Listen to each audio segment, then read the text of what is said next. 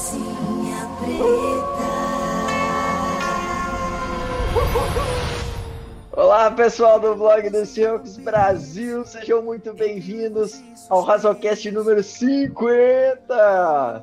Número épico aí, com dessa vez com a participação aí da família blog do Seahawks Brasil, menos o nosso filho, nosso filho rebelde Matheus, que hoje ainda não está presente, mas já já ele chega por aí.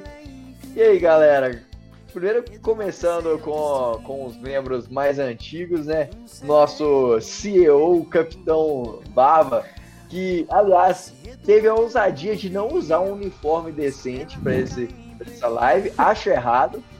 E nosso Cedric Ogbuerri tá, tá, tá merecendo o nome de Cedric Ogbuerri, que não tá representando.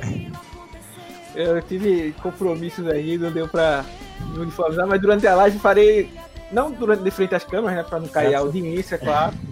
Ou pra aumentar, né? É, só se for o pessoal que gosta do Globo Rural, né? Coisa do tipo. Aí.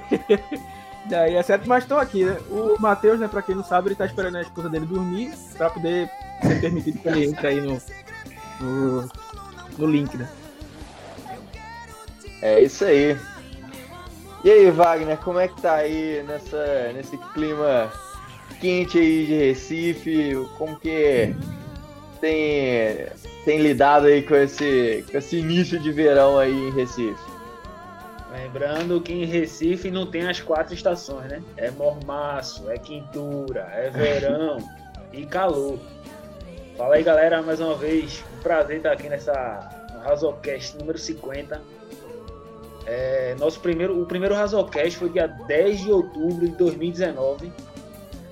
E muita estrada, né? Que a gente já passou. Se a gente olhar para trás aí, mais de um ano, né? Um ano e dois meses do primeiro Razocast.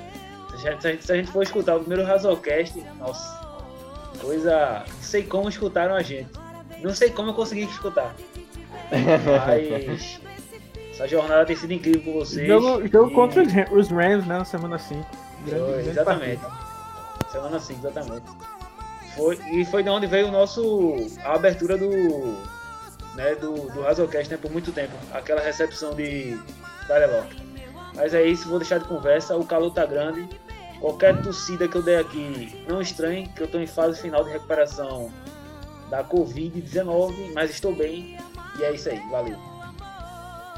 É isso aí. O nosso, por último, mas não menos importante, nosso caçulinha aí, Paulinho, direto dos lençóis maranhenses.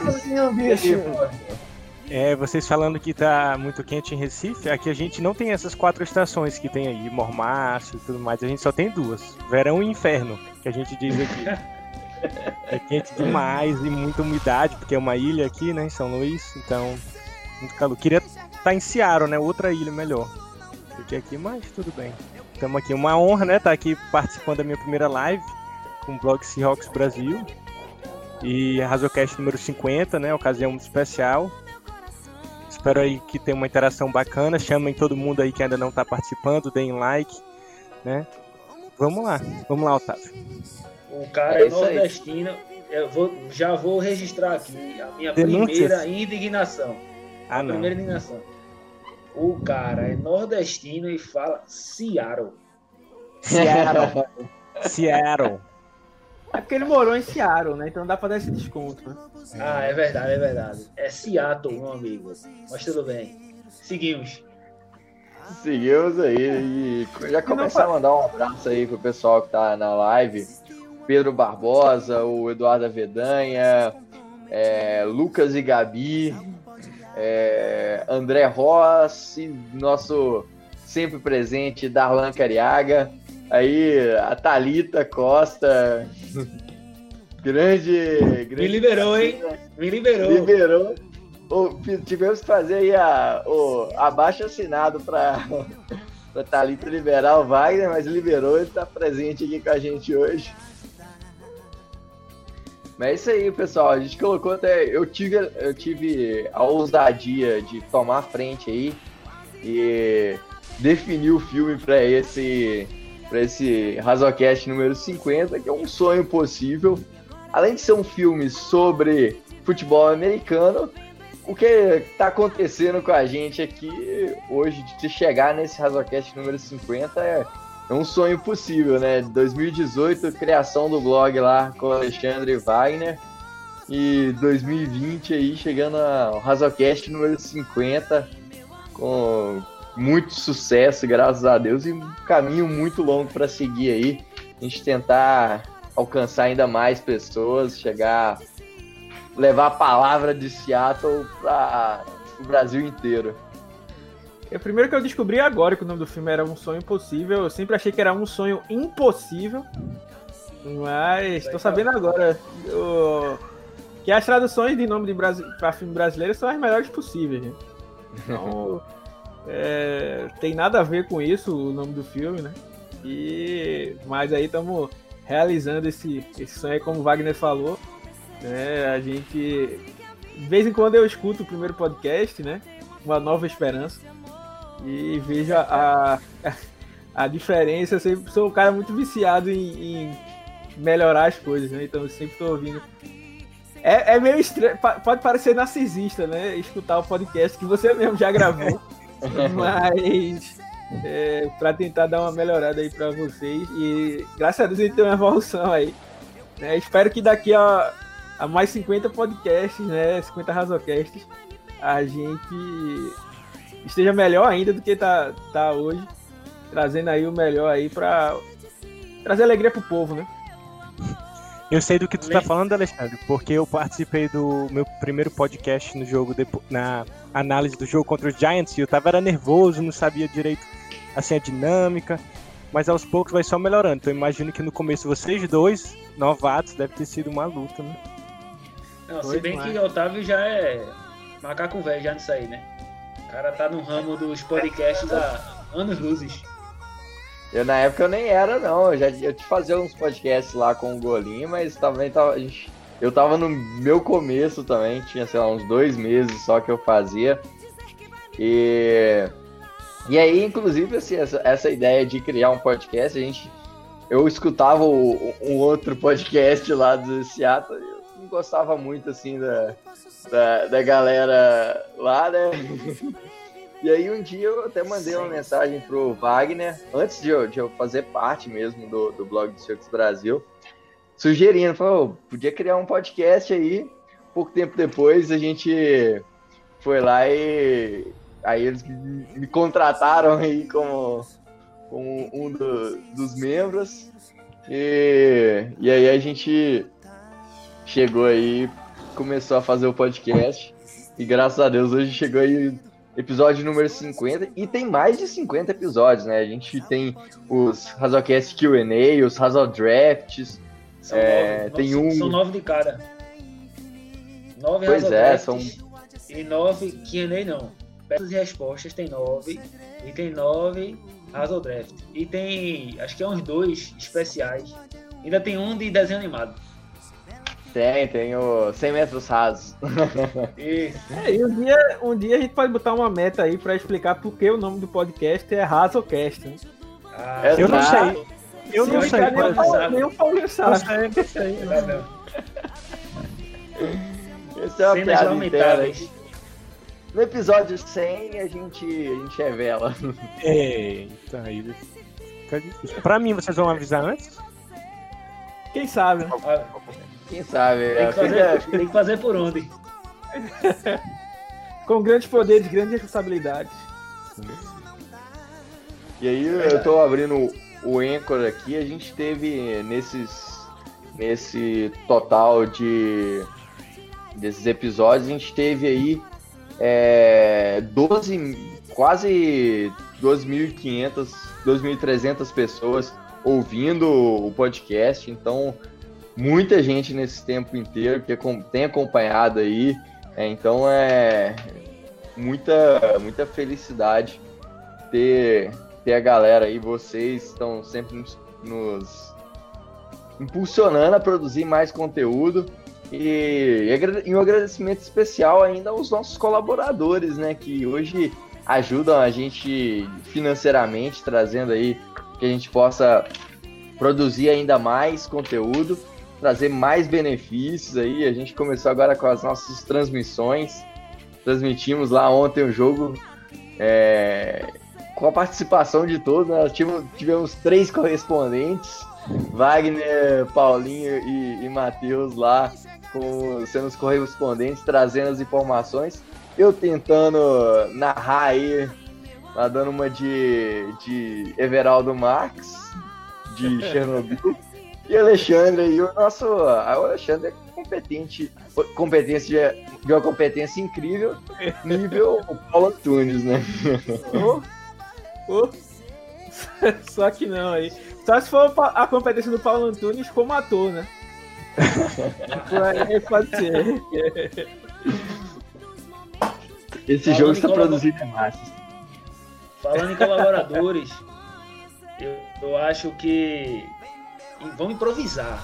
A gente tá ao vivo, a gente vai improvisar. Eu acho que a torcida Quem sabe Ceará- faz ao vivo, meu. Faz Eita, vivo. não. Aí eu acho, eu acho, eu acho que a torcida do Seattle clama por ouvir e ver é, o nosso querido Otávio fazer a chamada dos colaboradores com essa voz sensual, mais animada. Eu acho que podia ser feita uma chamada ao vivo agora. Eita, jogou a responsabilidade. Geralmente demora umas duas vezes, duas, três vezes. Certinho. Melhor ainda. Vamos lá.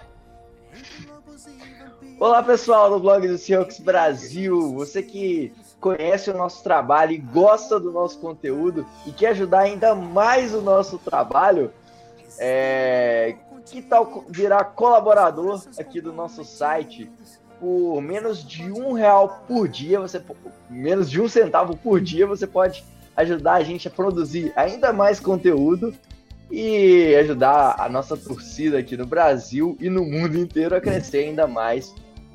Vocês já conhecem nosso trabalho, conhecem nosso, nosso conteúdo e para você ter ainda mais benefício é só acessar lá bit.ly barra e se tornar um colaborador aqui do nosso site para ajudar a gente aí a trazer a melhor informação de Seattle em língua portuguesa que você pode encontrar na internet. É isso aí, galera. Fique aí com mais um Razorcast. Que homem! Darlan disse que já tirou a roupa. Eita. Aí, Da- Darlan e seus comentários lamentáveis. Opa, Aí o Darlan, o Darlan diz que tá aí desde o do comecinho, né?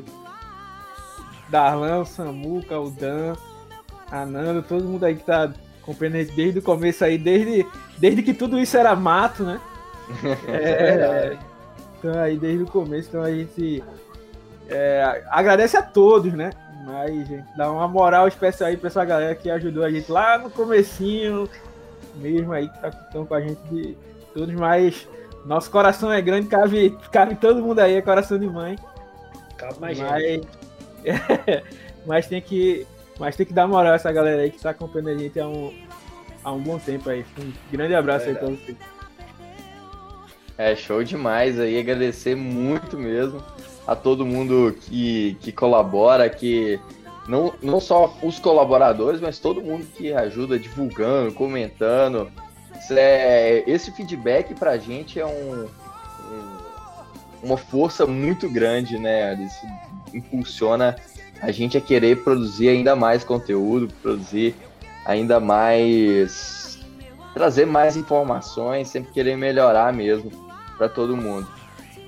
É, então, bora lá começar o, o podcast, começar com os assuntos. E o primeiro assunto do dia, falando sobre esse jogo contra o Washington Football Team, é, falamos, falando sobre o sufoco desnecessário e o ataque no, com freio de mão puxado, né? Dois jogos, é, na verdade, aí no jogo contra os Jets a gente passou o caminhão, mas é, nesse jogo a gente teve aí o freio de mão puxado é, em relação ao nosso ataque. E aí, o que, que dá para fazer para melhorar esse time aí no ataque?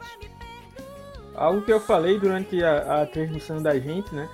É que por mais que não fosse empolgante, né? Tá vendo um jogo contra o Washington Football Team e, e o ataque não tá desenvolvendo tanto, né? É, ao menos a gente tava sendo montando um plano de jogo inteligente, né? Sem, sem correr riscos, sem querer tomar riscos desnecessários que poderiam transformar um jogo é, mais tranquilo, né? Vamos dizer assim, um jogo como se tornou o jogo dos Giants, né? Que acabou sendo uma tragédia pra gente.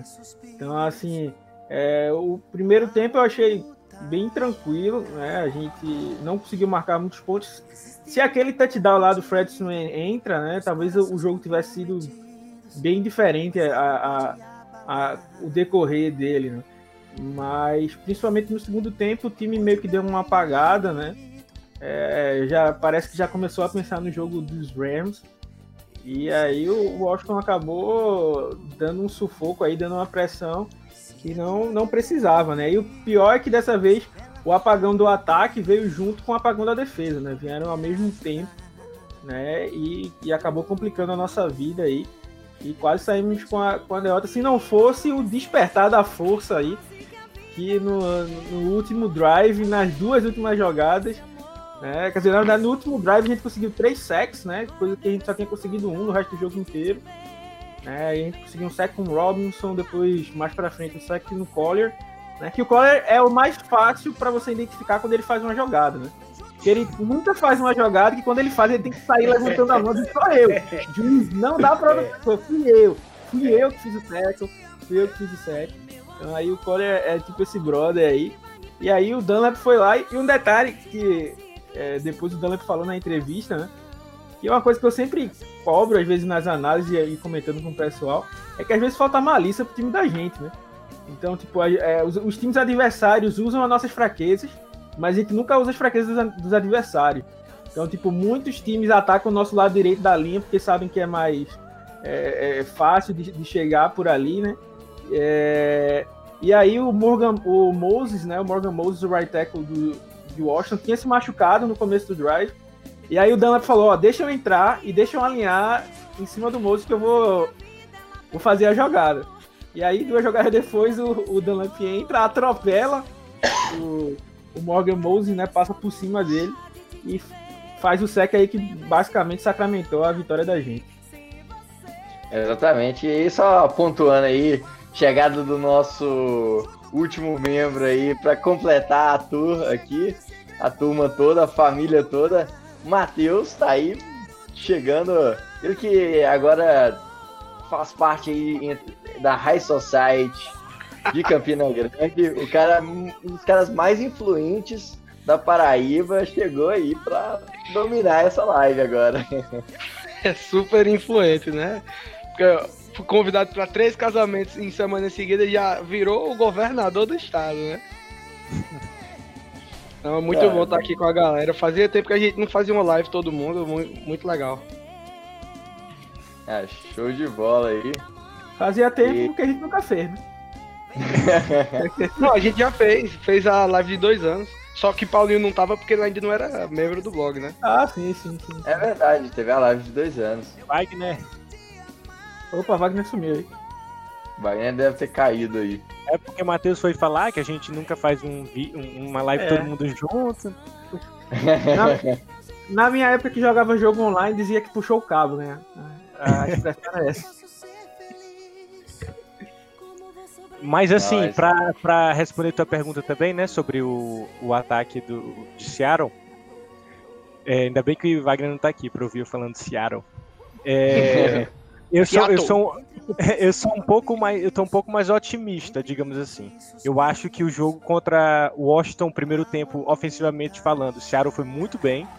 Eu acho que as chamadas foram muito boas, jogo corrido entrou demais. Russell Wilson fez muito passos curtos que a gente pedia tanto, né? É, depois do jogo contra os Giants, que eles deixaram dois safeties lá no fundo do campo e a gente ficava buscando passe no fundo do campo, mesmo sem ter aquele espaço, a gente cobrava tanto passes mais curtos. E contra o Washington, de fato, isso finalmente aconteceu. A, acionamos é, esses passos curtos, não tanto, não acionamos tanto os Tyrants quanto eu esperava, mas usamos muito os passos curtos, que eu Gostei muito. E chegou o segundo tempo e assim, o ataque parou de funcionar. Mas eu acho que, assim, claro, é preocupante que sempre tem essa falta de ajustes no ataque. Mas ao mesmo tempo, eu acho que foi uma questão que já acontece, sempre aconteceu com o Pete Carroll, nessa era Pete Carroll e Russell Wilson, que é essa questão mesmo, de tirar o pé do, do acelerador, acalmar as coisas. E eu acho que Seattle achou que estava tudo sob controle. Tomou um touchdown, continua achando que estava tudo sob controle. E quando o Russell Wilson sofreu aquela interceptação que foi tipo assim: eita porra, talvez, talvez eles realmente tenham uma chance. E foi nessa hora que o Washington cresceu e foi nessa hora que a gente sentiu. Mas quando a gente correu o risco ali de perder o jogo, a defesa apareceu, a gente ganhou. Então, assim, eu tô otimista com o ataque. Eu acho que essa partida eu, eu prefiro levar o primeiro tempo como uma lição porque eu acho que o segundo tempo foi mais uma falta de foco, de concentração, tirar o pé do acelerador do que outra coisa. Claro, novamente, faltou um pouco de ajuste no segundo tempo, dava para ser melhor, dava, mas eu não achei que foi tão ruim não. Não, mas não, é uma coisa que também que não pode acontecer, né? Na pós na pós-temporada existem vacilos que não dá para você correr atrás depois. Né? A gente sabe que o Russell Wilson aí é o rei da virada, né? Mas tem, tem momentos que nem o próprio Russell Wilson vai conseguir é, virar esse jogo. Fica a lição.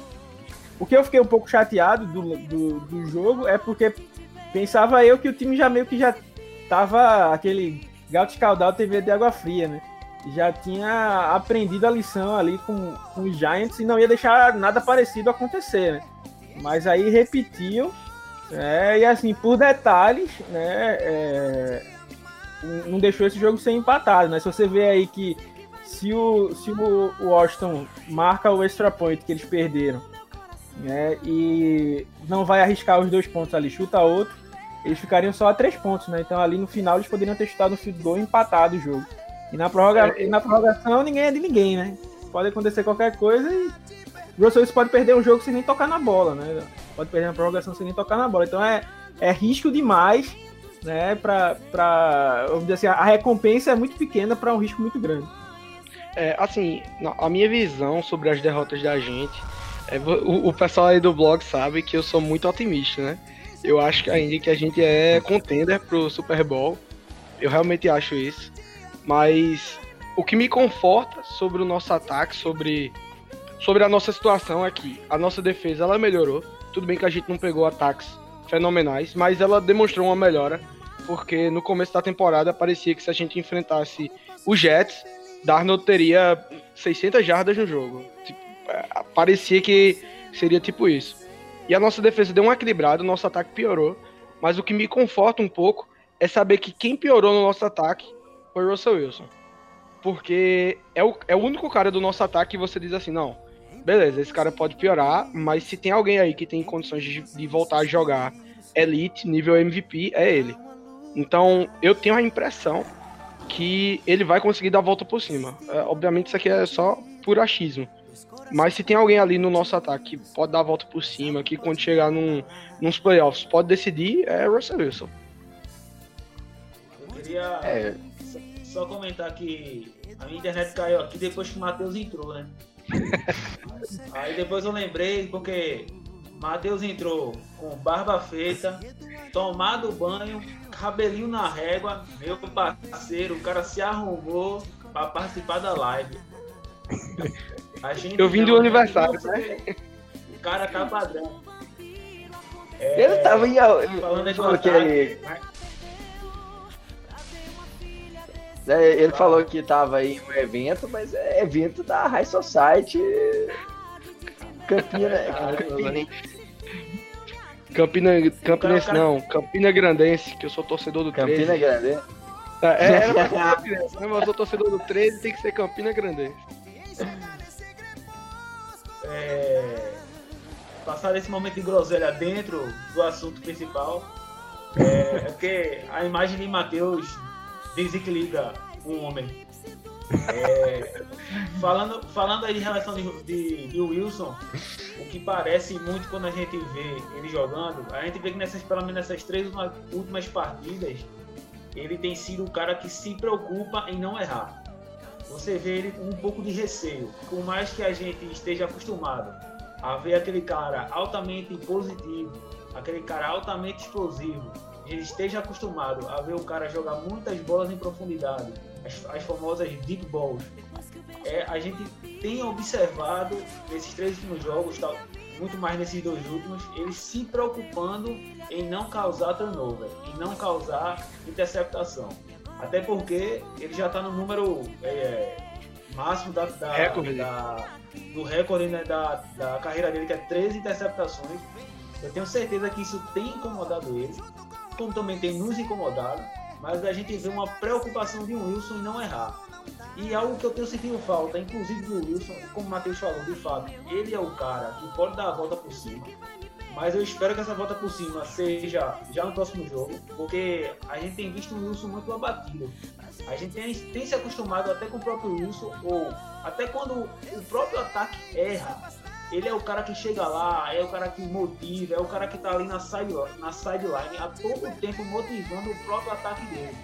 E, e isso tem sido coisas que a gente tem visto muito pouco no decorrer da, da temporada. A gente viu ele do, do- jeito que ele é, que a gente conhece ele até a décima, até a décima semana mais ou menos. Mas de um tempo para cá, quando ele começou a ser muito mais interceptado, é, a história do, do- de ser MVP entrou mais na cabeça dele e ele viu que de fato estava fora da corrida. Me parece que ele está um pouco cabisbaixo. pouco abatido. Isso, isso, aba- abatido. E acaba isso gerando o efeito dominó para o ataque todo. E outra coisa que eu queria pontuar e que queria também que vocês falassem é em relação se a gente tem ou não é, uma Metcalf dependência. Porque me parece que, tirando aquele jogo que Lockett fez 200 jardas, que eu não lembro exatamente contra quem foi, Os caras toda Arizona, vez- né? Arizona, né? Toda vez que Metcalf vai mal, com poucas jardas, o ataque tem dificuldade. É, eu, eu acho que, que é até estranho a gente pensar isso, porque se você perguntasse a gente aqui do blog no final do ano passado, no final da última temporada, sobre nossos receivers, a gente ia dizer que a gente tava bem com Lockett.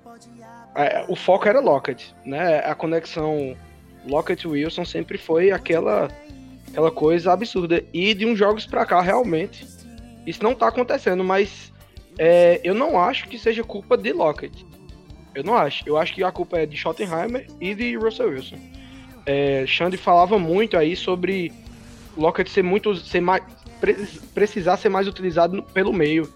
Isso aí é o coordenador. O coordenador que precisa descrever as rotas e falar pro cara ir ali e pro quarterback lançar para ele. E aí também entra o fato de Russell Wilson estar sem confiança e ele tá lançando menos. A gente começou o ano com Let Russ Cook, né? Que era a febre da hashtag aí pedindo para o foco do jogo ser ele. Enquanto isso estava acontecendo, o Lockett estava produzindo muito bem. Mas depois disso aí, parece que o Russell Wilson realmente só olha para Metcalf. Ele não olha mais para ninguém. É, precisou ter um, um lançamento de confiança, é Metcalf. É porque, na verdade, assim, é... Se... se- É meio que uma ingenuidade, né? Vamos dizer assim. É tipo alguns. Pro... Não vou entrar em, pro- em situações polêmicas, não. Mas existem alguns programas sociais aí que é só um passo, né? Não é o resto da vida que você tem que ficar. Né? É a mesma coisa o Let Ross Cook. É, Pegou de surpresa muita gente no começo da temporada, mas isso aí começa a dar tape para os outros times começarem a, a- assistir, né, e começarem a se precaver contra isso. Então, assim, se Pete Carroll, o Schottenheimer e o Russell Wilson achavam que eles não conseguiam jogar desse jeito das primeiras semanas do resto do, do ano, foi muita ingenuidade, né? Precisa fazer, fazer ajustes, né? Porque times que estão jogando mal no começo da temporada conseguem fazer ajustes e melhoram, né? E, e por isso que times que estão tão bem no começo do ano nem sempre chegam no, no mesmo ritmo no final, porque as defesas vão se, vão se ajustando a isso, né? Então a gente saiu do ano para uma coisa que a gente vem insistindo muito é em não usar Tyrands, né? Eu não sei se Seattle vai, vai usar todas as recepções de Tyrands nos playoffs, porque eu não sei porque o time tá guardando tanto, né? O Will Disley parece estar saudável. Ontem não, não foi sequer alvo de, de passe. E né? ele foi destaque ano passado, né? É, ontem, até- é, ano passado, até ele se machucar, né? Ele e Lockett eles tinham números melhores do que Mike Evans e Chris Godwin, por exemplo, né? que, é uma, que é uma dupla muito vista como muito mais explosiva. Né? E, e o, e o Disley é um Tyrant, né? E- então, assim, não sei porque ele não, não, tá, não tá sendo usado. Ontem o único passe para Tyrant foi pro, pro Hollister, né? Na, e foi o lance do touchdown. Então tá faltando esse jogo, porque é, é, é aquela, aquela questão, não dá para defender o passe perfeito, né? O Russell Wilson é um, é um, um quarterback muito talentoso, né? Então a defesa tem que escolher alvos para para se defender, né? Se ela não conseguir é, sacar o Russell Wilson, né? No jogo de ontem, a linha ofensiva não cedeu nenhum, nenhum sec, né? Cedeu, acho que três QB hits. Então foi um jogo bom da linha ofensiva. Então, se o Russell Wilson começa a chamar esse jogo para mais perto ali, com passes para Tyrants, passes para o Lockett ali no meio, a defesa do, do, de Washington ia começar a trazer o time mais para perto. E aí, numa dessas, meu amigo, vai aquela bomba pro, pro DK, a bomba pro Lockett, a bomba pro Fred Swain ontem, que foi, foi até meio inesperado, né? Um passe longo e ainda pro Fred Swain. Né? Eu acho que nem o próprio Fred Swain estava esperando aquele passe. Né? Então é, é, é assim que, que tem que se que tem que se pensar um ataque, tem que se mexer é, no, no ataque, né? Então tem que estar passando por, por todos os, os, os espaços, né? Porque se não, se você não faz isso, né? Aí você tem um dia que o DK tá machucado, não tá 100%, o Russell Wilson não tá bem, acaba. Né? Você não pode tá, Alexandre. ser, ser unidimensional. Né? É, mas assim, tu tá, eu tô, vai ser até uma pergunta aí pro nosso futuro jornalista da ESPN, né? É, a gente, tu falou isso aí sobre a gente, tipo assim, ter sido ingenuidade de Schottenheimer e Russell Wilson achar que eles iriam jogar o, o ano todo no Let Russ Cook e que isso iria ser efetivo. É, mas e, por exemplo, o Kansas City Chiefs? Porque eles conseguem passar um ano inteiro num Let Mahomes Cook e eles conseguem ser tão efetivos, efetivos sendo que ele, a gente tem um quarterback do mesmo nível, a gente tem um corpo de recebedores talvez do mesmo nível, eles têm o Tyreek Hill, que realmente é um monstro, mas beleza, o Metcalf tá num nível também muito alto esse ano. Eu diria que só, obviamente, o Tyrant deles, que não é. A gente não tem ni- ninguém no nível deles. Mas, fora isso, o time, o time do ataque é bem compatível. Porque eles conseguem e a gente não. Prime- Primeiro que primeiro que o Andy Reid é uma mente ofensiva já. né? O nosso técnico já é de uma mente mais defensiva e mais conservadora. O Andy Reid é um dos caras, por mais que seja mais velho, né, é um cara extremamente criativo e que não tem, tem medo de, de mexer em nada. E o segundo ponto, que é o mais importante, é que o time dos Chiefs é montado, as peças são montadas para funcionar desse jeito, né? O, o nosso time não, não é dessa forma. É o que eu sempre chamo a atenção para o bom trabalho que os GMs dos Bills é, fizeram. O GM do- dos Bills fez, né? E o coordenador ofensivo. O Josh Allen aí chegou até a lutar a certa época por, por, por MVP, né? Talvez se brincar nessa reta final tinha mais chances do que o próprio Russell Wilson, né? Assim, na, na, fase né, que chegou. Não foi por acaso. É porque o time foi montado em free, baseado em free agents, trocas, draft, para maximizar uma situação. O que, é, ninguém sabia quem era o Michael Hardman quando ele foi draftado. E os Chiefs também estavam nem aí para quem era o Michael Hardman. Eles estavam suportando que ele era uma peça explosiva e que ia funcionar dentro desse ataque como uma peça. Então eles saem, tro- eles não, não, é como você assim, eles não se preocupam é, com nome, com todo o arcabouço. Ele é aquele cara que vai na, eu, ó, você pode ser É um moneyball, né? Ele É, é- é- com a estatística pronto. específica do cara. É, é, é basicamente isso. Tipo, ó, tu eu sei que tu não é o cara que corre as melhores rotas, não. Mas eu sei que tu é uma bala no fundo do campo. Eu vou usar, eu vou te usar pra esse esquema. E é, e é isso, assim, você pode achar num jogo Tyreek Hill não aparece, mas ele abre espaço no meio pro Travis Kelsey, que é um, que é um monstro aí. Né? Principalmente recebendo, recebendo passe. Né? Agora ele já tem um, um, um, um um dos grandes problemas dos Chiefs era não ter jogo corrido. Né? Desde que perdeu o Jamal Charles anos atrás, não tinha nenhum corredor de, de grande nome, né? E aí agora, ano passado já teve um, um bom comitê, agora já tem o Hilaire que está fazendo um bom ano, né? Trouxe o Livian Bell, né? Começou a ter uma defesa mais forte, que era um grande, um grande problema. Né? Ainda precisa melhorar um pouco o grupo de, de linebackers ali, mas já tem uma, uma, linha com Chris Jones e Frank Clark, né? Que vão estar sempre na, na, nas conversas sobre ser os melhores da posição, né? Então é, é, é mais ou menos isso. Agora só uma pausa, porque o André Ross falou uma parada importante. No caso do Drew Locke, os Broncos deram tudo que ele precisava e ele não entregou. Né? Primeiro que assim, é uma, é uma coisa que, também fala, por exemplo, existe um, o Mahomes é imparável? Não, ele não é imparável.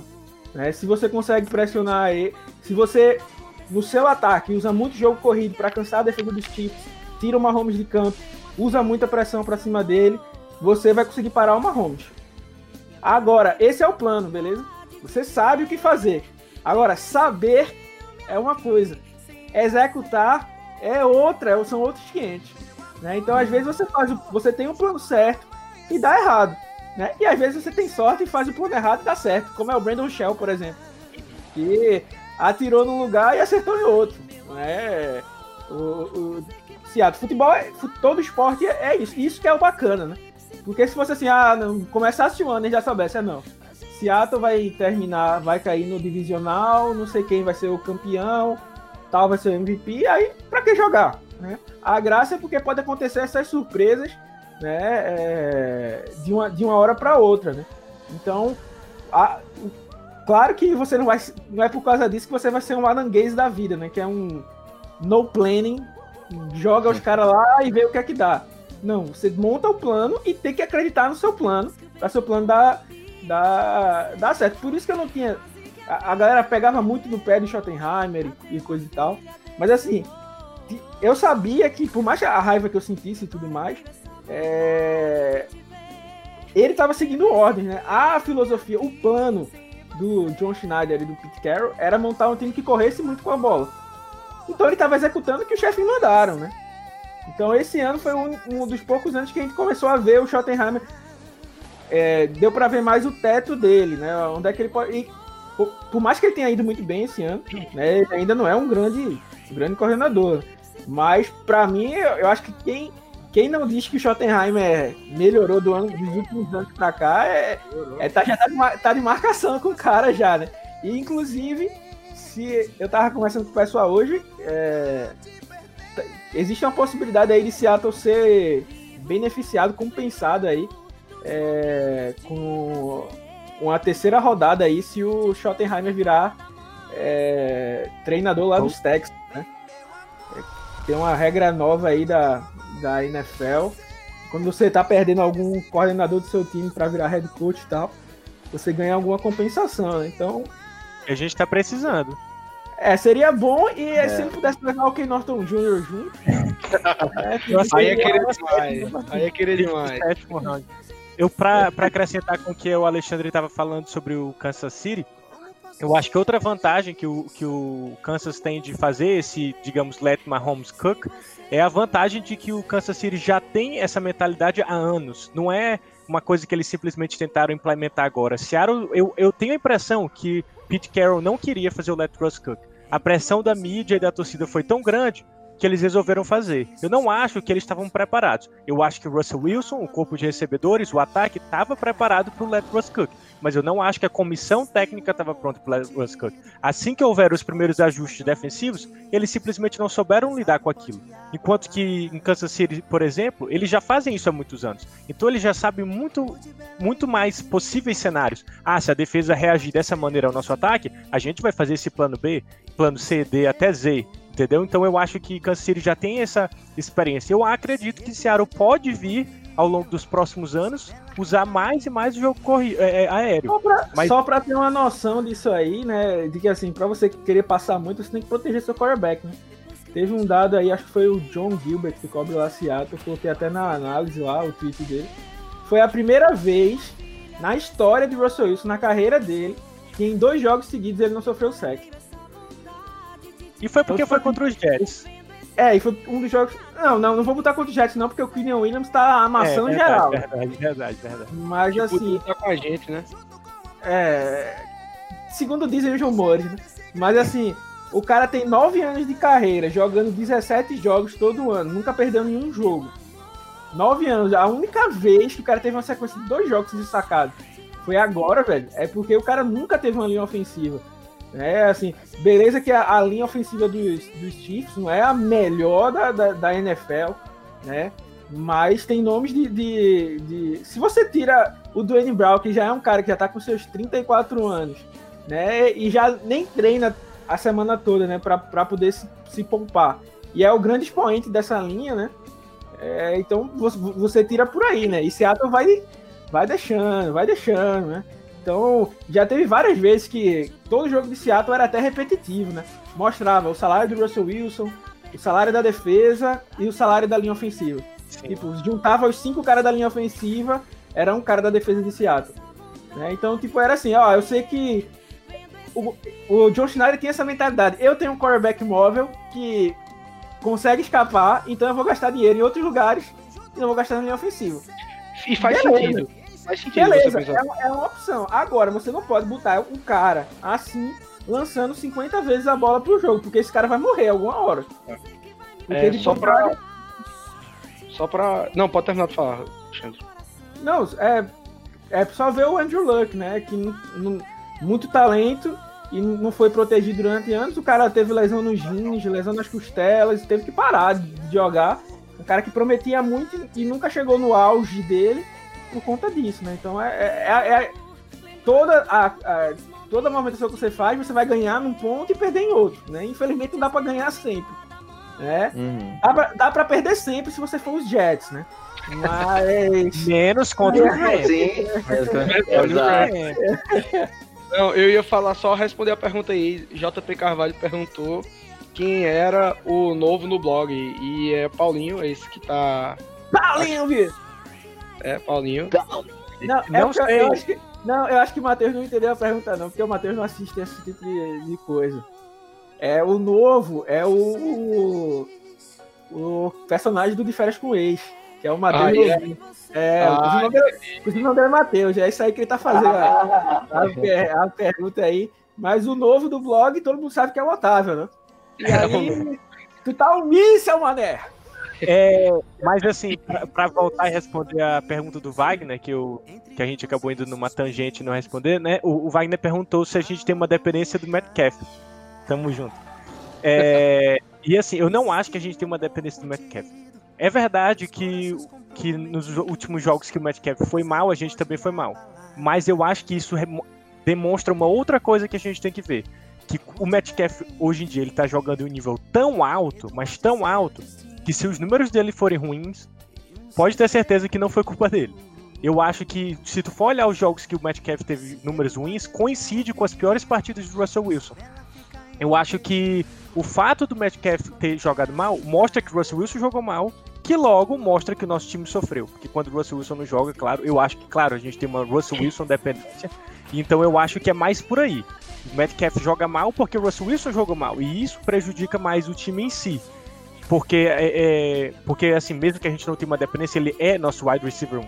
Um, um, digamos assim, uma deficiência muito grande que eu vejo hoje no nosso ataque é o nosso wide receiver 3. Assim, Fred, Freddy Swain, que Alexandre ama tanto, quase anotou aquele touchdown, tá tendo mais participações, mas parece que o, quanto mais o Freddy parece que quanto mais o Freddy Swain cresce, o David Moore piora.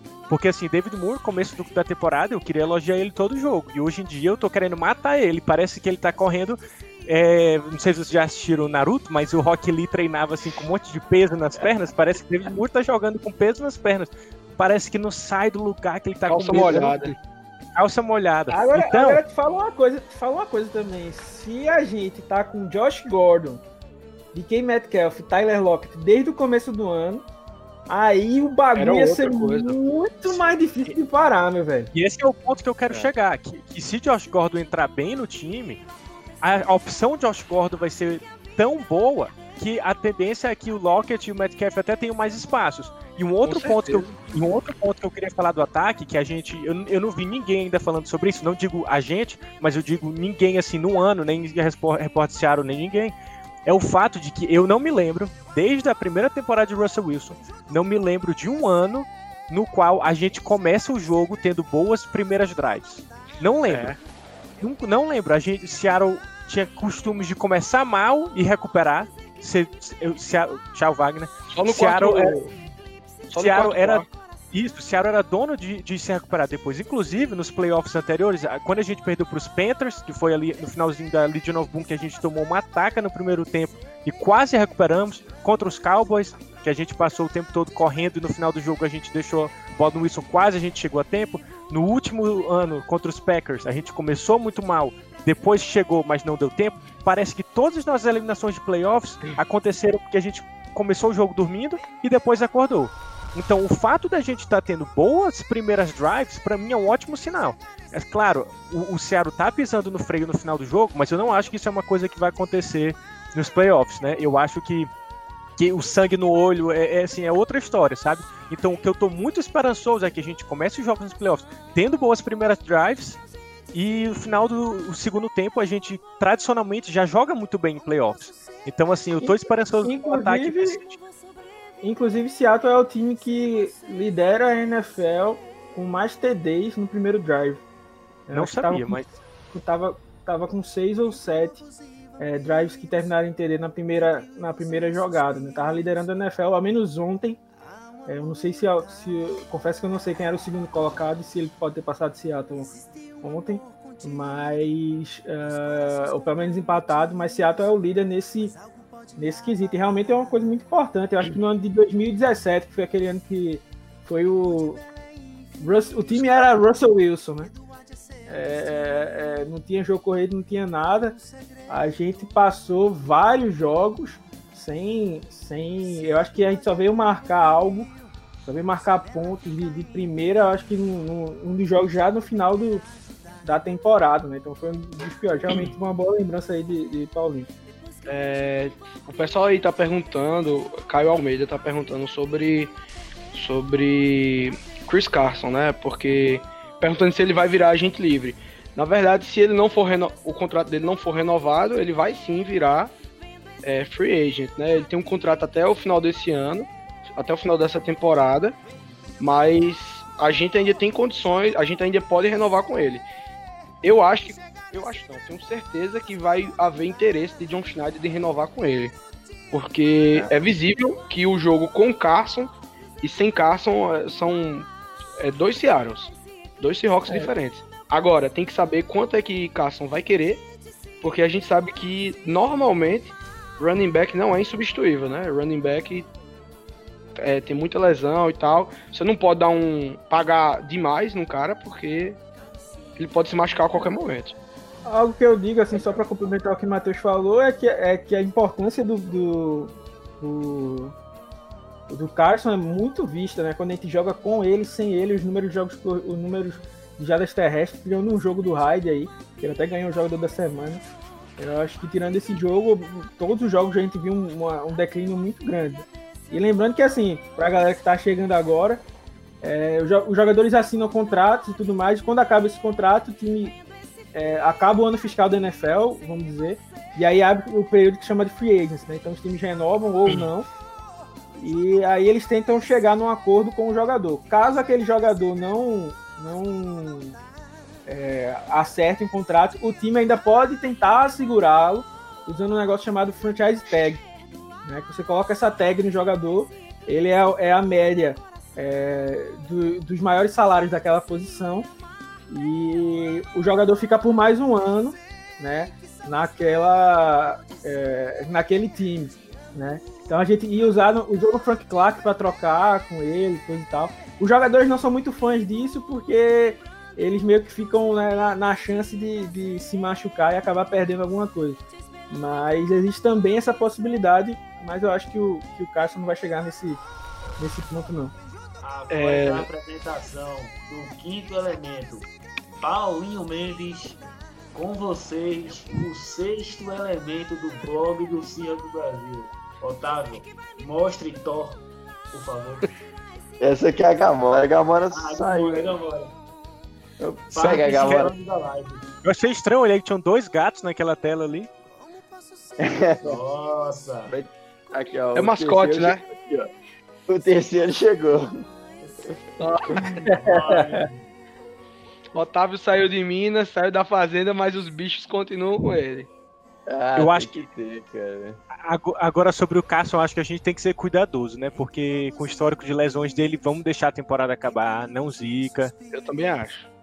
Vamos esperar. É, o, o Thiago Alves, eu acho que ele teve uma, uma pergunta pertinente, Otávio, se tu puder ler aí pra gente. É, tô procurando aqui que tá complicado. Mas é. Aliás, eu queria ter colocado, falado antes. é, mas hoje saiu um vídeo do JT O'Sullivan, que é um de um canal que chama QB School. Que ele, ele mostra com detalhes sobre a, a genialidade do ataque do, dos Chiefs. Então é, é bem é bem interessante ver isso é, lá do- no time dos Chiefs. Eu não tô achando a, a, a pergunta aqui, mas qual que é a pergunta? Tiago Alves Batista perguntou, falou assim, na verdade. Alexandre, você deu uma engordada. Além do blog, você virou apicultor?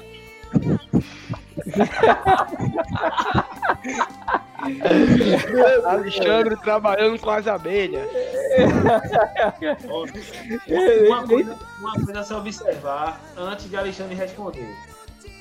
Se ele notou que Alexandre deu uma pequena engordada, é porque ele acompanha o blog há desde tempo. 2018. Então é digno de elogio. Agora, não é digno de elogio por estar observando o nosso CEO. Eu tô esperando a montagem de Darlan na foto do Thiago Alves. Coloquei a cara Que, de Alexandre. é, isso aí vai ser prato cheio pro Carlan agora. Não, o pior é que eu dei uma emagrecida nesses últimos tempos. É, né? Alexandre tá com personal trainer aí. Se, come- se comparar a 2018, aí realmente eu tô bem mais pesado. Mas nos últimos tempos aí eu perdi peso, então é, precisa ajustar o óculos aí, Tem que brother. ver isso tá aí. É, só vamos voltando aqui para as perguntas. É, Rodrigo Neves perguntou, aliás, foi o Caio Almeida de novo, perguntou se Sherman tem vaga no nosso time. Cara, é, sinceramente eu não, não vejo possibilidade alguma de Sherman voltar para Seattle não. Quem Tinha que será? acontecer algo muito. Quem é Sherman, né? Não diga tenho- isso. É isso, é isso. A minha camisa do Seahawks é dele, é do teu nome de Sherman. Mas é, eu não vejo Sherman voltando pra Seattle mais não. Eu acho um pouco difícil pela situação, né? Tanto ele como o Earl Thomas meio que fecharam a porta. Na verdade, eu acho que o Earl Thomas fechou a própria porta. E eu acho que o, Sherman se magoou muito com o Seattle, porque meio que cortou ele machucado. É, quando ele foi para os 49ers, ele ainda pediu para fazer uma contraproposta. É, para Seattle fazer uma contraproposta, o time não fez. né? eu acho que ele não, não, não voltaria, mas para quem tem Trey Flowers na, como corner, Eu acho desnecessário. Sherman tem. Não, tem o Richard Sherman tem muito, muito mais do que espaço. Ah, com certeza. Ah, Sherman, é. Sherman com as pernas quebradas, né? Sherman com as pernas quebradas, Calma. despedaçada, vai estar melhor do que o Flowers, né? Calma, calma. Mas depende do contrato, né? Assim, eu acho que é muito Não. isso. Mas eu tenho. Todo, joga, todo jogador depende do contrato para vir ou para sair. Como a gente falou, o Carson é muito importante, mas não é por causa disso que você vai botar 30 pila na mão 15 dele. é. Não, nem, nem Uma notícia, uma notícia saindo do forno que saiu aqui, o Cam Akers, running back dos Rams, é, torceu o tornozelo e tá fora do jogo contra o Eu, Seattle. fiquei- eu- eu vi aqui essa notícia. Tem Esse ano Akers tá com lesão. um- que era um, um running back que tinha todo o estilo de Seattle. Né, um cara quebrador de tackles e tudo mais. Né, Seattle tem a chance aí de perder vários running backs aí nesse, nesse draft aí que passou, né? O Jonathan Taylor doido para jogar em Seattle. Né, acabamos perdendo é, essa chance. O Caio Almeida É. perguntou também se dá- acha que dá pra gente levar a conferência. Era essa que eu ia falar agora. pela, pela matemática, né? É possível, né? O, se, o Paulinho pode me corrigir depois que ele tava mais por dentro. Mas os Packers precisam perder dos Bears. A gente precisa ganhar os dois jogos, né? Claro. Os Packers precisam perder dos Bears. E os Saints precisam perder um jogo. É, eu, eu olhei, eu Sim. tô aqui aberto os jogos. os Saints vão enfrentar os Vikings e os Panthers. Dos Panthers eu acho muito difícil eles perderem. Mas dos Vikings que ainda estão buscando. Eu não, eu não sei nenhum dos dois, né? Porque um, um é clássico e clássico é clássico e vice-versa, né? Como se fala. Claro, com certeza. E, Acho que são- e, e o, e o Breeze, pelo jogo de ontem que ele fez contra. As coisas estão meio complicadas ali. Ele, ele, pela primeira vez na carreira, errou os cinco primeiros, os cinco primeiros passes que tentou. Né? E, e. Então, assim, talvez realmente nesse jogo contra os. Va- Vale a sua torcida, né? Então. Existe É, a eu chance acho de a gente difícil. pegar a seed 1. É bem complicado. Muito difícil. Mas. Acho dois jogos dificílimos pro Saints. Eu não ficaria surpreso se perdesse um dos dois. É, mas eu, eu não acho que. O que eu acho mais difícil é os seria os Packers. Packers. Os. Packers perderem pros Bears. Né? É. Perderem pros Titans Uhum. é até algo factível, né? De, de acontecer. Talvez até percam, né? Pelo fato da maior força dos Titans ser o jogo corrido contra a maior fraqueza dos Packers, né? Mas o problema é perder dos Bears, né? Os Bears, é, quando pareciam estar achando um, um quarterback no Nick Foles, no Nick Foles, né? Inclusive um grande abraço aí para a torcida dos Bears que me ama, de Faxão. É, é, quando tava achando meio que um quarterback aí desistiu no meio do caminho, botou o Mitchell Trubisky, foi aquele show de horror. E até a defesa dos Bears ficou pé da vida com o que tava rolando ali. Então é, é É. muito difícil isso acontecer, né? Se, se, a gente, se aquele jogo lá contra o- os Giants a gente não perde, é, aí a conversa era outra, né? Não, Chance não de vamos falar disso, pô. Mas- É, agora assim, eu acho que assim, os Packers eles não têm uma, não estão com uma vida tão fácil também não. Eles vão enfrentar os Titans que estão 10-4, certo? Não é um jogo fácil. Os Titans Então, estão mas é jogando bem. Derrick é Henry tá um aqui, monstro. Mas, Mas é esse jogo é eu falei aqui, relevante. Esse jogo é irrelevante pra eles. Se eles quiserem Ah, é, botar os porque eles reservas, precisam perder a. Eles precisam ganhar o confronto né, da conferência. É, que é só pra desempate, explicar, é só pra explicar, porque um dos critérios de desempate é o, o, o, recorde dentro da conferência, dentro da NFC. Se os Packers perderem pros Titans, eles ficam empatados com o Seattle, mas eles continuam na frente pelo critério de desvantagem, que é ter uma melhor campanha dentro da NFC. Então eles teriam que É perder para o time da NFC, que seria os Bears. É, agora assim, é, Vou levantar uma polêmica aqui, ó, é, do Ariel Site aí. É, Pete Carroll até 2025. Seattle se precipitou? Pergunta aí. Polêmica. É, tem, Pete Carroll tem os grandes críticos dele, né? Mas eu acho que a quem honra, honra, porque Pete Carroll mudou o, o time de Seattle de patamar. É, foi o único técnico na história de Seattle que teve uma visão de tirar o, o Seahawks do, do, do segundo tier ali, de time que, sei lá, Terceiro Pode com- dia. é, terceiro tier, um time. Seattle não era um time respeitado. Seattle era um time, sei lá, quem é que a gente olha hoje aí, que era um Seattle, Seattle. Seattle, era, os- Seattle era os Cardinals. É, é uma espécie dos Cardinals. É, vai, vai- vamos ser criticados. é, daqui Eu, eu achei assim, eu, eu o time acho mais assim. tradicional da, da NFL. Daqui a pouco, como é a, eu- página lá, do- as páginas dos Cardinals, que é bem polêmica aí, é Card Card Mil Mil Grau, Grau. sei lá, vai, vai printar essa tela aí, né? É, Não, eu- eu, eu, Eu, eu quero eu, defender eu, eu, admiro, eu, admiro, eu admiro muito os Cardinals, porque os Cardinals têm a mesma quantidade de Super Bowls que eu ganhei, né? Como treinador. Nenhum. Então, Xande pra coordenador dos Cardinals.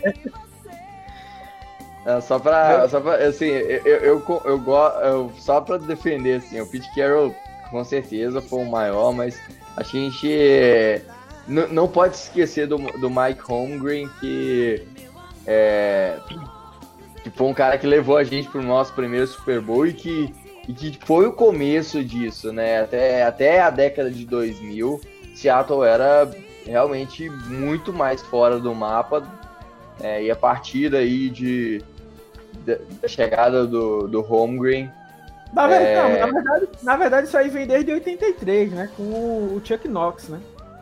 E pegou o Seattle ali em 83, montou a primeira Legion of Boom de Seattle lá em 85. Teve o time que tinha Largent, Kenny Isley. Ficou no time aí até 91. Né? Então, desde aí, Seattle começou a, a, a aparecer. Agora, é claro que tem alguns times que tem a- estão há mais tempo, então tem essa esse know-how aí guardado. Como também tem times que estão há mais tempo aí, como os Jets, né? Basicamente desde a fundação da NFL. E são os Jets, né? É, sobre isso de se Seattle se precipitou ou não, você tem que pensar também que Pete Carroll é, um, é o segundo treinador mais vitorioso desde que ele virou head coach do, do Seattle, né? Então, não é como se fosse também a gente estivesse falando de qualquer um. Se Pete Carroll ele sai do Seahawks, a gente não renova com ele, no outro dia você pode ter certeza que tem pelo menos uns cinco times aí ligando pra, pra Pete Carroll perguntando se ele não, não aceita um trabalho aí. Então, não é como se a gente estivesse falando de qualquer um. É, depois de Bill Belichick e Andy Reid, talvez, Pete Carroll de 2010 pra cá tem feito o melhor trabalho da NFL. Assim, eu gosto muito cara dos Steelers também, né? Mike Tomlin. É, eu gosto muito do Pete Carroll, mas eu acho que assim, que a gente também tem que saber, porque parece que ele tem alguns pontos positivos muito fortes, digamos Claros, assim, né? mas também tem muitos pontos negativos muito fortes. Eu- ah, é, assim, o que mais se fala né, dele, o que mais se elogia dele, é a questão da cultura que ele cria no time, que o time é sempre competitivo. Naquele ano que a gente foi fazer um, um- um rebuild, e mesmo assim a gente foi para os playoffs, né, independentemente do que está acontecendo, o time sempre é competitivo. Mas a gente não pode esquecer também que ele tem falhas assim, grotescas, né? O time management dele, desde que eu me lembro, Horrível. ele sempre Horrível. gasta pelo menos um ou dois tempos assim por besteira, chamadas extremamente duvidosas. Então, assim, eu acho que se colocar dois coordenadores bons com o Pete Carroll, a gente fica com um coaching staff extremamente forte, porque assim a gente precisa de um coaching staff que proteja, digamos assim, as fraquezas do Pete, do, do Pete Carroll. Mas eu acho sim E que ele tem muito. Isso aí é um grande problema dele também, porque ele, ele segura muito e blinda Era muito isso que eu ia o falar. Insiste muito. É tipo assim, é- ele defende o cara dele, como o Knorton Jr. Ele defende com unhas e dentes, e pra ele ele vai até morrer com aquele cara. O problema é que ele vai morrer abraçado com o Knorton, com o Knorton Jr., né?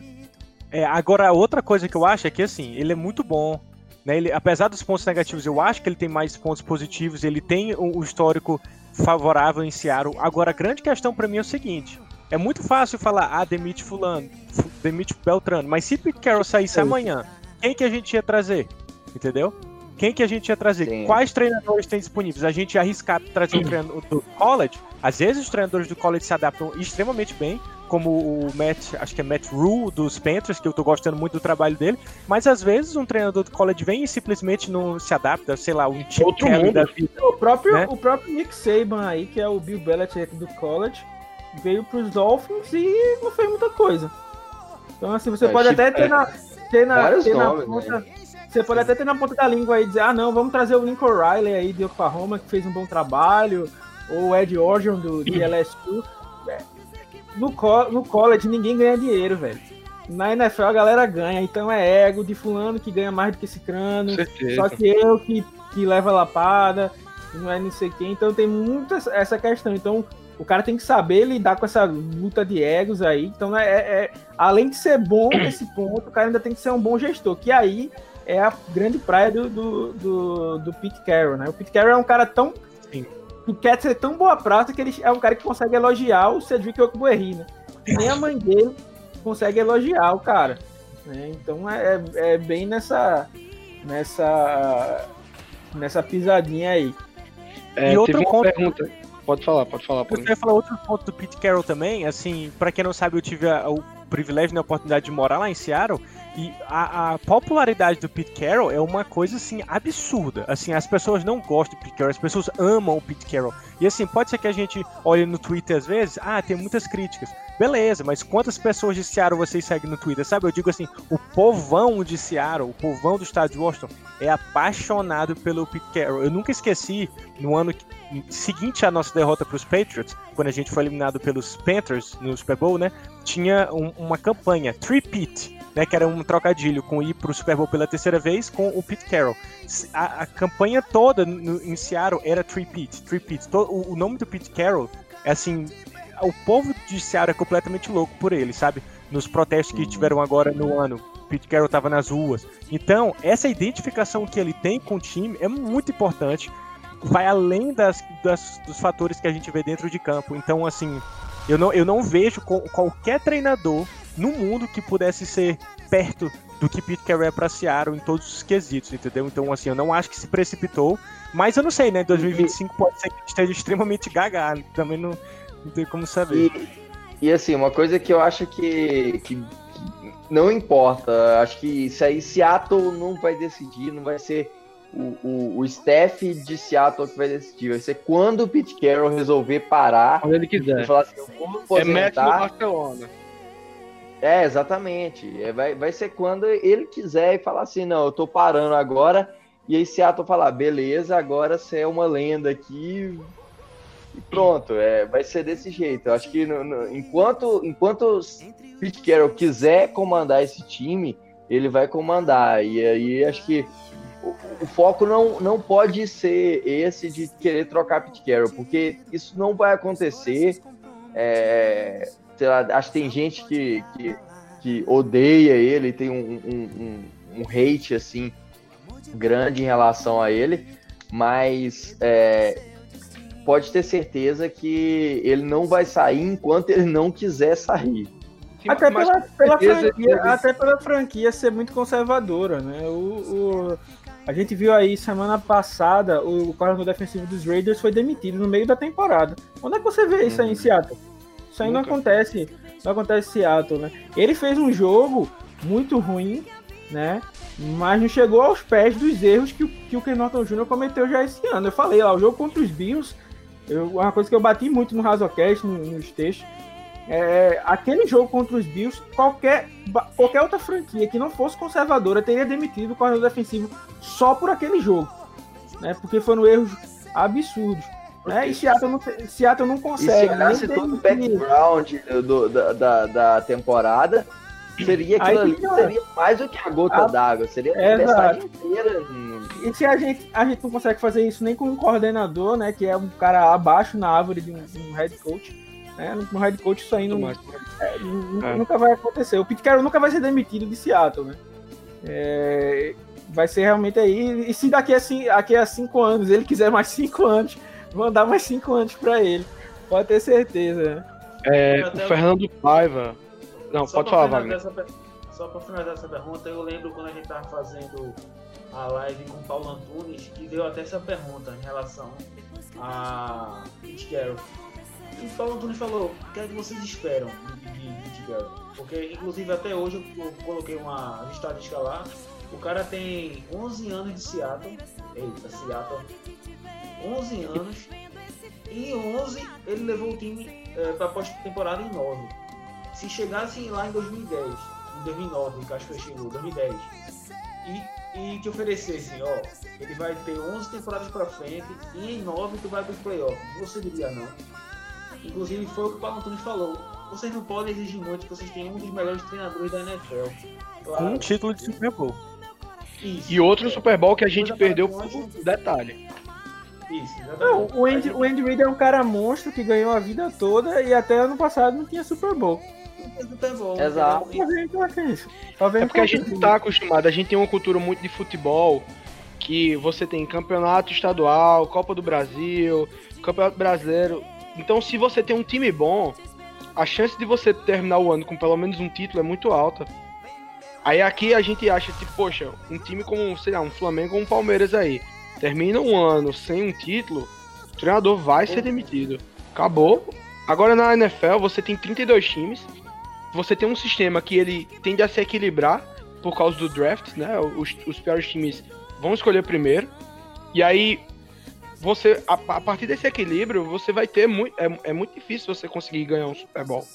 Então não vai acontecer todo ano. O que, o, que os Patriots fizeram foi algo de outro mundo. Fora da curva. É, fora da curva. Ninguém. Provavelmente é, isso não vai acontecer outra vez na história.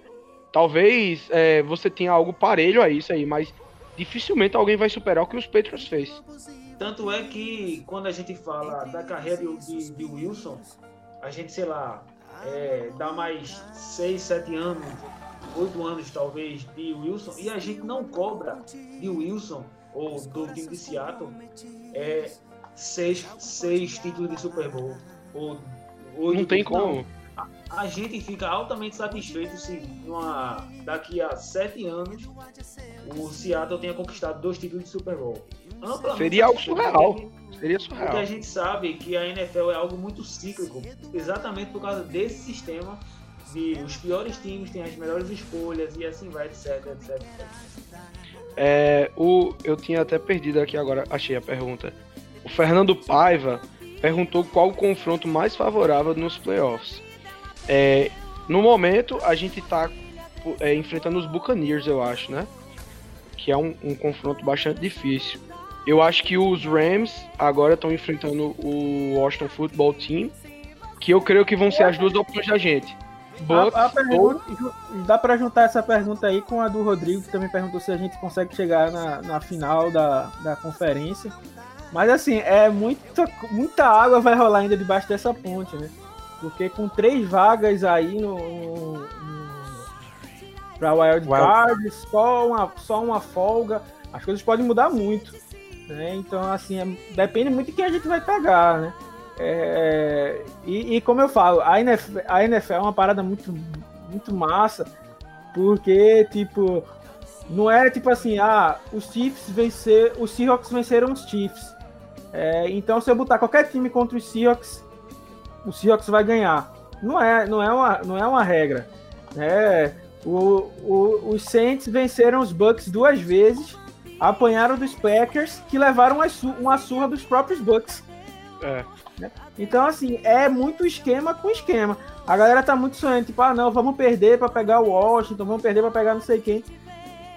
Velho, quem tá, quem tá ali na briga vai ter chance. Porque playoff é um jogo só. Um, bastou, um- bastou um jogo bom de, de Daniel Jones, de, de Alex Smith voltar aí jogar no nível que ele jogava antes.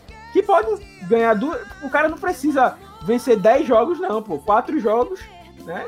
Quatro, wildcard, divisional, conferência, Super Bowl. O cara encarou uma sequência de quatro jogos aí, né? Ao invés de 17 do resto do, do, do ano, né?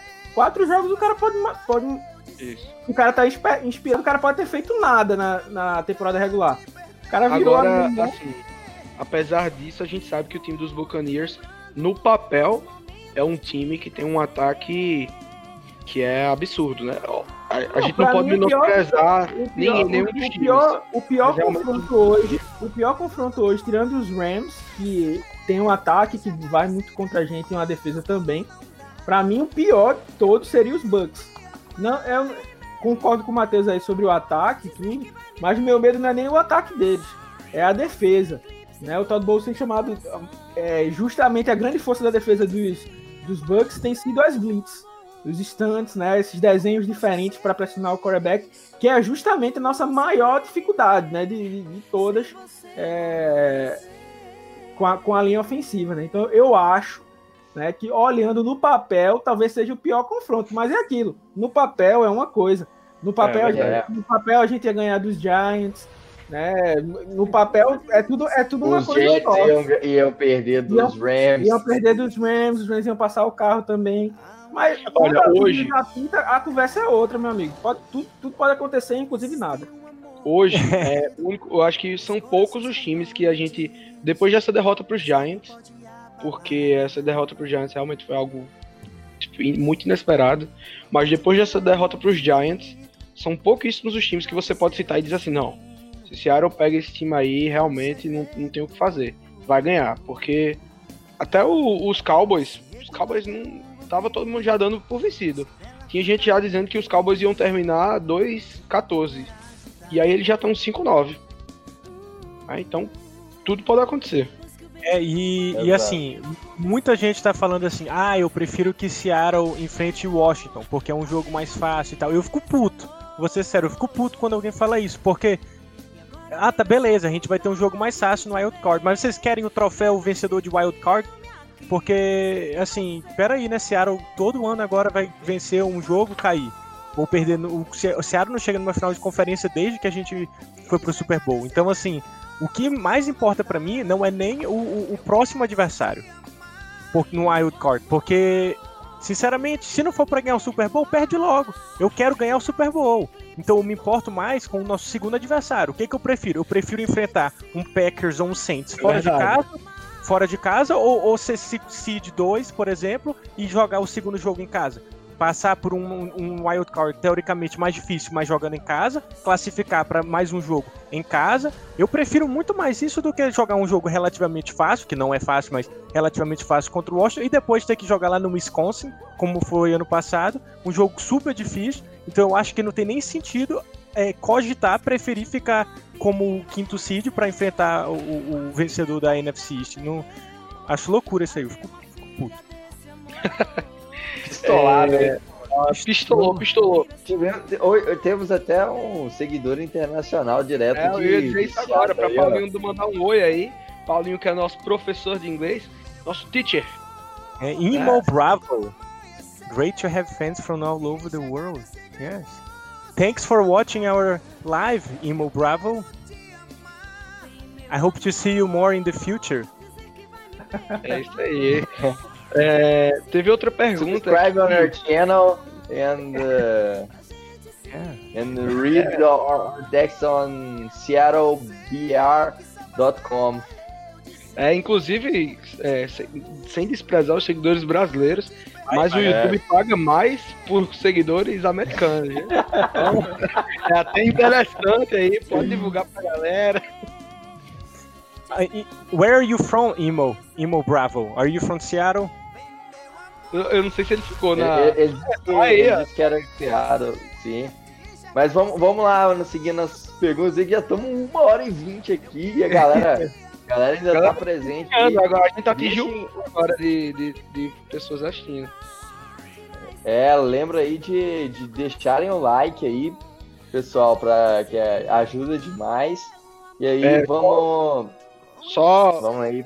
teve uma, uma pergunta aqui que a gente consegue responder rápido, do Rodrigo Neves, que perguntou de qual cidade a gente é. Eu sou de Campina Grande, é, aqui na Paraíba. O Otávio é lá de Minas. Qual é a cidade, Otávio? Chama Itaguara. Agora, mas ele é, agora ele é paulista. Agora eu tô. Virei o paulistano, meu. Morador aqui da Zona Oeste, tá ligado? O, o Xande, eu tô apontando pra cá, mas é pro outro lado. O Xande, ele é de Recife, junto com o Wagner. Né? Não é isso, Xande? Vocês são daí mesmo, naturais daí? Sim, sim, os dois. Os dois nascemos. Nascidos e criados em Recife. E Paulinho é do Maranhão. É São Luís. Paulinho é, do- Paulinho é do mundo, né, na verdade. É, Paulinho é do mundo. É um do, do mundo. O passaporte dele é internacional. Eu espero, né? Porque um passaporte só pra viajar dentro do Brasil não dá. Paulinho, pra vocês que, sa que não sabem, tá aí tentando o green card aí, né? Tá, tá naqueles esquemas aí de pagar alguém pra casar e tal. Não, não, não, não, não. Isso não é verdade. Eu tenho uma namorada que eu a amo. Se vocês quiserem mais detalhes sobre o meu romance com ela, seja um colaborador. Olha. Sensacional. Melhor merchan desse podcast. Melhor merchan da história do blog do Circus Brasil. Aí. falou, falou que ele mora a 10 minutos do estádio. Então, quando a gente precisar de alguém que dê uma. Passe lá e piche hashtag acabou a paz, a gente já sabe que vai aqui. É, só passando rápido aí, o Henrique perguntando sobre o Gordon. E se, se a gente tá otimista, a gente meio que já falou por aqui, né? E tá. Tem. Se ele jogar um pedacinho aí, já, já pode ajudar. E é o que também casa que a gente falou aí, né? O ataque pode voltar a pegar aí no tranco desses quatro jogos aí do- dos playoffs e a gente venceu o Super Bowl. né? É, se, se pergunta que se acha que, que Seattle é um favorito pro Super Bowl, eu, eu particularmente não, não acredito ser um favorito para chegar, mas que tem chance, tem. Primeiro porque tá classificado e segundo porque tem um time que, que se for bem, bem chamado ali, pegar uma- um, um foco ali bacana, vai conseguir chegar A chegar defesa ao- evoluiu muito, né? Um ponto que a gente eh, deixou de comentar, assim, mas é que a defesa fazendo aí quatro jogos, ok, né? Segurando os ataques aí, é, apesar de não ter enfrentado grandes ataques, mas de qualquer forma, uma grande, uma enorme evolução em relação ao início da temporada.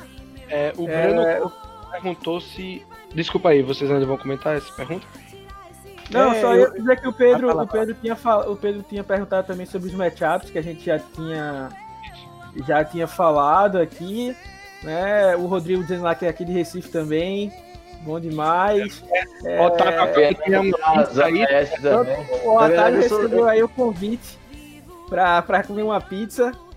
Inclusive aí, vamos, vamos ver se a gente combina aí, né? Um encontrão do blog em algum Ah, local. se, Seattle, se Seattle for pro, pro Super Bowl, né, cobrem os outros aí. É, vão assistir aqui na minha casa, live aqui pra, pra ver reação ao vivo. Ao Então, vivo, todos, ah. convi- to- to- todos convidados pra vir assistir aqui. Opa, É, não- então já vou avisar se a não- Daiane, viu? Se não, se não vierem, aguarde um processo. Agora É, eu já, já tô com a. Se, se, se tiver aí, se for mesmo, já, já vou comprar a passagem aqui. Tô chegando em Recife. É, teve o, o, o- Agora eu perdi a pergunta de quem Eu foi, ia, mas eu ia então- só, só para comentar no que o Otávio tinha falado da nossa defesa, né? A gente fala, ah, a gente tá enfrentando times com ataque fracos. E não que não seja verdade, mas, por exemplo, os Jets, que a gente sofreu apenas três pontos, tudo bem, eles erraram três field goals, mas mesmo que acertasse field goals, teriam feito 12. Os Jets anotaram 23 pontos nos Rams. E os Rams têm uma boa defesa. E- então, assim, não é porque o time adversário tem um- um- um- um ataque não tão bom que a defesa simplesmente vai anular, como a gente anulou os Jets. E os próprio, o próprio futebol time, eles anotaram é, contra, vim- eles anotaram três touchdowns, salvo engano, mais um field goal contra os Steelers, mais de 21 pontos. E os Steelers têm uma das melhores defesas da NFL. O Washington contra os Cowboys, salvo engano, anotou 41 pontos. Então, assim, tudo bem que tava com o Antônio Gibson e o Alex Smith, mas é, a nossa defesa merece muitos créditos mesmo a gente enfrentando esses times. Não é fácil só porque o time é, digamos assim, inferior, segurá-los a tantos poucos pontos. E isso porque a gente tirou o pé do acelerador. Imagine se a gente tivesse mantido o ritmo, né? Então, assim, eu acho que nossa defesa sim tem muito, muitos créditos. É, sem dúvida. Aí o Eduardo Andrade perguntando onde que o Wagner comprou essa camisa sensacional aí. Essa é a farda oficial do blog do Seahawks Brasil. É só acessar lá a NDZ Store, procurar aí que lá tem as nossas camisas, tem esse modelo, tem mais um segundo modelo e tá para sair mais um terceiro aí que tá sensacional. Mais Então dois, de mais dois. Mais dois, Mais na dois verdade. Um clássico e e mais um aí. Exato aí. E aí, mandar um abraço pro mais um, um colaborador nosso aí, é, Henrique Rezende, chegando aí, lá de, de Uberlândia, lá mineiro, lá da- do Triângulo Mineiro. Maravilhoso. E- Maravilhoso! Ele, é- ele é um dos nossos apoiadores, um dos nossos colaboradores. Tava, tava sempre presente nas transmissões lá com a gente. Então, pessoal, chegamos aí ao fim dessa live, desse podcast. Queria agradecer aí muito, primeiramente, a vocês, né, nossos ouvintes, nossos telespectadores que estão aqui acompanhando a gente em mais um, um programa. Agradecer demais a companhia de você vocês em todos esses 50 episódios. É, foi, foi muito legal mesmo tá, tá podendo fazer parte aí, participando, tá produzindo conteúdo para vocês e recebendo esse feedback muito legal. Isso é, é sensacional. A gente vê aí numa, numa segunda-feira, 11 horas da noite, ter 40 pessoas aqui ouvindo, assistindo a gente. E é enquanto, realmente tá passando, enquanto tá passando o jogo da NFL, hein? Tava passando ESPN League, agora já tá passando o jogo da NFL. É, A gente nem avisou da live, foi de última hora aí, então agradecer foi surpresa. o Darlan, o Igor aí, que é colaborador também, falou que a gente é. Igor. que quando aparece cinco na tela, aparece os Backstreet Boys. É, Quem sabe a gente faz uma paródia aí de, de, de aposta se a gente vencer o, o Super Bowl. Aparece cinco aí dançando alguma música de Backstreet Boys que eu não conheço particularmente. Eu sou da, do time, time N5. You are my. Isso é de N5, não, pô? Não, ah, isso não, é de Backstreet Boys. É. Ah, é, I want it. I want it. Tell me why. Ficaram aí algumas perguntas sem responder, mas vocês fazem o seguinte, joga lá no grupo, joga lá no grupo da gente do WhatsApp aí que a gente comenta lá. Perguntaram aí sobre o Twitter. Manda no Twitter, manda no É, Twitter, manda no Twitter, manda no lá, marca a gente que a gente responde sempre. É, agora ficou muito, muito tempo em live, né? no- mas só pra falar aí também que perguntaram sobre draft, draftar cornerback e tudo mais. A gente vai soltar todos os textos falando sobre draft, cobertura completa. Vamos fazer a live do draft, vamos fazer live do Senior Bowl, que é um evento bem importante. A gente vai explicar o que é o Senior Bowl e tudo mais. Então, galera que nunca viu draft, não sabe como é que funciona, é a primeira vez que vai assistir, tá acompanhando. Então, só é chegar junto no site aí que a gente vai ter tudo explicando, vamos transmitir aqui da mesma forma, respondendo novo. todas as perguntas. Esse ano aí foi algo surreal. 20, mais Foram de 20 horas de live. de- É, Mais De de live. 400 pessoas acompanhando a gente ao vivo. Então foi muito bacana, a gente vai, vai fazer de novo esse ano. Mesmo sem Seattle ter escolha na primeira rodada, a gente vai estar cobrindo aí o primeiro ano para falar de draft em geral, para vocês aprenderem aí tudo que a gente sabe um pouquinho de, de futebol americano que a gente puder passar para vocês, a gente agradece. É isso aí, pessoal. Muito obrigado por tudo. Go Rocks! É isso aí, valeu pessoal, até a próxima. Em breve aí estaremos fazendo mais lives, como o Alexandre falou. E muito obrigado mesmo, de coração, por, pela companhia nesses 50 episódios aí. Isso é muito gratificante. O Wagner teve problemas técnicos aí, mas mandou um abraço para todo mundo aí também. É isso aí, lembrando, se você tá ouvindo aí esse podcast no, no Spotify, você pode ver ele em imagens lá no YouTube, foi gravado. Mas é isso aí, pessoal. Valeu demais. Até a próxima e Go Hawks. É, Go valeu Hawks. aí, galera. É, boa noite pra vocês. Foi muito legal estar aqui. Tamo junto.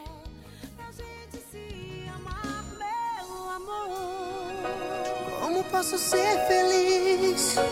Como vou sobreviver sem você no amanhecer?